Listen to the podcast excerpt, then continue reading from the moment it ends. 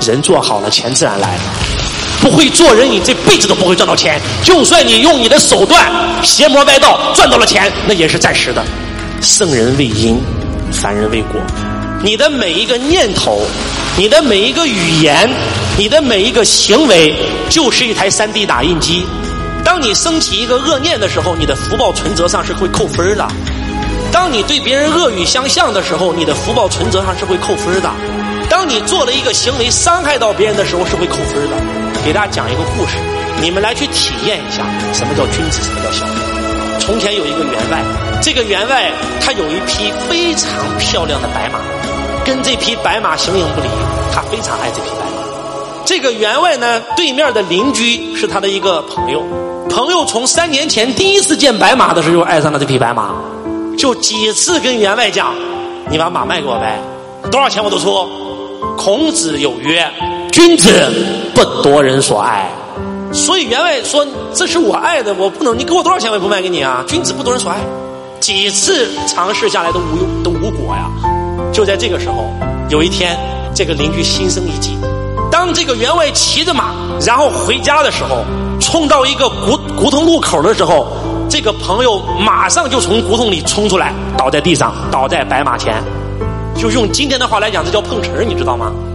这个员外一看撞伤了这个人，二话没讲，直接翻身下马去搀他。兄弟没事吧？结果这个员外马上从另外一头跑去骑骑到马上了，说兄弟，我对你这匹马残叫叫做叫什么已久啊？叫爱慕已久。今天你卖给我也得卖，你不卖给我也得卖。我今天不下来了，你开个数吧。这个员外说了一句话，这句话是我送给你，分文不取。但是我有一个要求，你说，不要说一个要求，十个要求都满足你。你不允许告诉任何一个人你是如何得到的这匹马。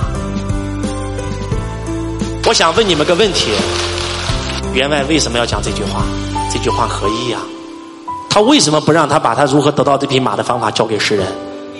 因为如果说这个员外把他如何得到这匹马的方法告诉了别人，世间还有谁？敢行善。今天为什么看到老老头老太太跌倒了，没人敢扶了？为什么？人做好了，钱自然来了。不会做人，你这辈子都不会赚到钱。就算你用你的手段邪魔歪道赚到了钱，那也是暂时的。长这么大，没有人教过你怎么做人。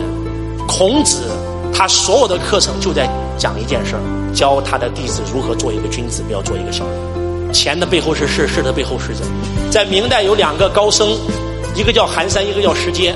这寒山就问石阶：如果有人欺我、辱我、骂我、羞我，我当如何？忍他、让他、避他、离他。再过几年，你且看他。今天我教你的第一个道，叫做做君子就是得道，做小人就是背道。想得到吗？得到就意味着成功，意味着健康，意味着财富。想得到吗？